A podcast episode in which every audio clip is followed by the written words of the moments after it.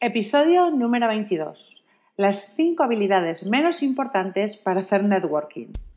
Estáis escuchando los podcasts de Somos BNI por Tiago Enríquez Dacuña, director nacional de BNI España SLC.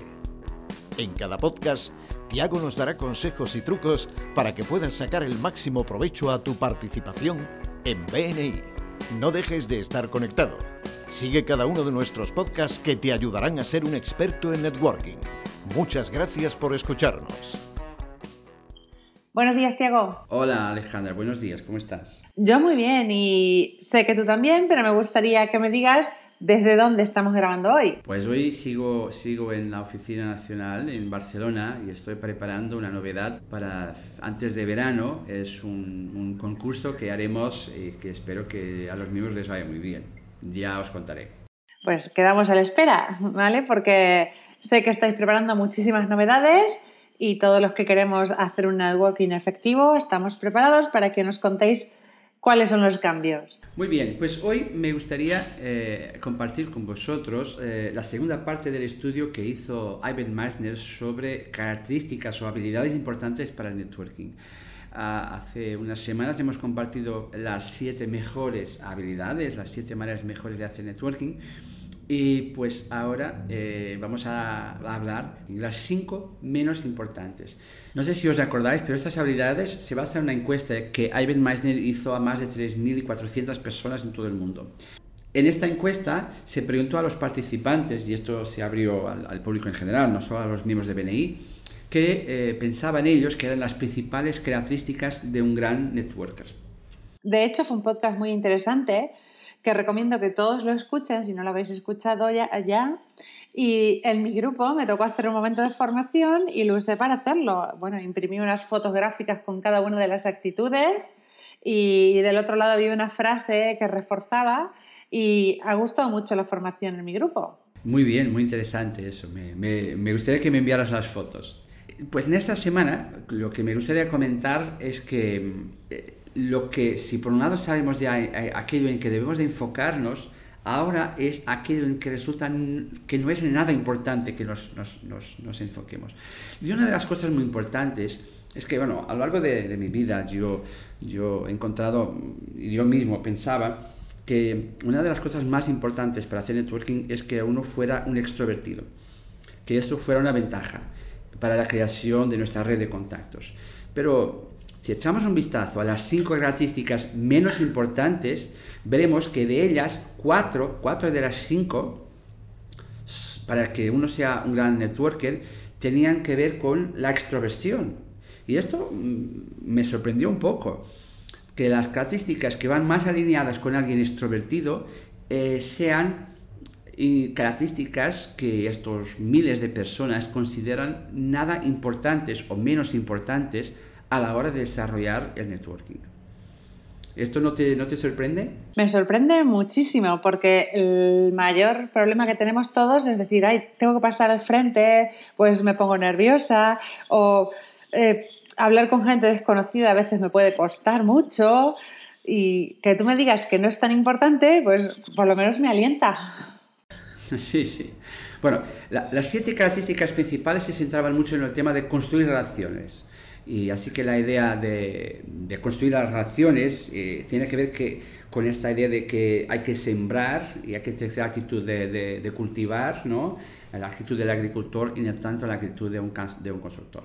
Así que vamos a leer estas cinco características que son las, las menos las menos importantes. La quinta, o sea, la número 16 de las 20 que estaban en esta encuesta, es no tener miedo. No tener miedo. La persona que no tiene miedo. Esto, no tener miedo puede ser bueno en las ventas, eh, incluso puede ser bueno en los negocios en general. Para no tener miedo en un networker, eh, no es una habilidad que la mayoría de la gente piense que sea importante. Eh, por supuesto que los, los, los extrovertidos tienden a ser un poco más audaces y seguros, pero cuando se trata de identificar las habilidades de un gran networker, esto no era importante para una abrumadora mayoría de la gente. Y eso hay que tenerlo en cuenta. La cuarta habilidad es menos importante es vender, ser vendedor. Y eso también casi siempre eh, es, es, una característica de los extrovertidos. No tienen miedo y buscan vender todo el rato. y casi siempre impiden, bueno, me gustaría que esa semana compraran en mi empresa y que tienen una actitud muy de vender, incluso vender a, los sus compañeros en el grupo. Pues esta es la cuarta habilidad menos importante, es esta de eh, vender. Y la tercera habilidad menos importante eh, para el networking, es decir, aquí sería pues la 18 de 20, es ser un autopromotor. Esto parece que un poco que no, no, tenga, no tenga lógica. ¿Cómo puede ser que autopromocionarse no sea una habilidad importante para los networkers? Bueno, yo creo que la respuesta es fácil. Es que para que un networking sea eficaz, uno tiene que centrarse en la relación, no en la transacción. Y, creo que hay demasiadas personas que no asumen esta realidad. Creo que la principal razón por que mm, mucha gente odia a los eventos de network, y, los odian de verdad, es porque siempre tiene alguien por detrás de ellos intentando venderles algo. Yo digo siempre, miren, un evento de networking es un entorno de vendedores, no es un entorno de compradores, así que yo voy ahí para establecer conexión con alguien que está buscando vender, no voy ahí a buscar una conexión con alguien que busque comprar. Y por lo tanto, vender donde no hay compradores eh, suele ser una inversión sin, sin retorno. Así que eh, es importante que, mm, si pensáis bien, muchos, muy pocos introvertidos se van a promocionar a unos mismos. Y, por eso creo que un introvertido puede llegar a ser mejor networking que un extrovertido. Yo, eh, Alejandra, te digo, yo, yo soy, a quien me conozca, pero yo soy, yo soy algo de tímido. Yo he empezado, aprendido a, disfrazarlo. Pero yo, eh, la, en muchos contextos me sale un poco la timidez. Por eso creo que es, interesante que estas características. Pues la verdad que lo que me cuentas, pues creo que nos pasa a todos. En general, todos tenemos que vencer nuestra timidez para relacionarnos con personas que no conocemos de nada y, y entablar una relación. Hay una frase que dice que es más importante estar interesado que ser interesante. Y esa frase viene muy, a cuento y a juego con lo que estamos hablando. Porque muchas veces encontramos a personas que nos encontramos y solo nos hablan de, de, yo, yo, yo, yo, yo, yo, yo. Y uno dice, uy, ya estoy agobiado. ¿Sabes?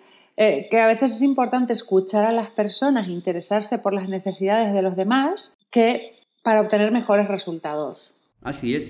De hecho, para que uno sea un buen networking, tiene que demostrar el interés en el otro hay que demostrar este interés. Si no, ¿por qué, estaría yo interesado en desarrollar una relación contigo si tú no estás interesado en mí? Y esto nos lleva a la segunda habilidad de menos importante, la 19, que es ser directo. Ser directo.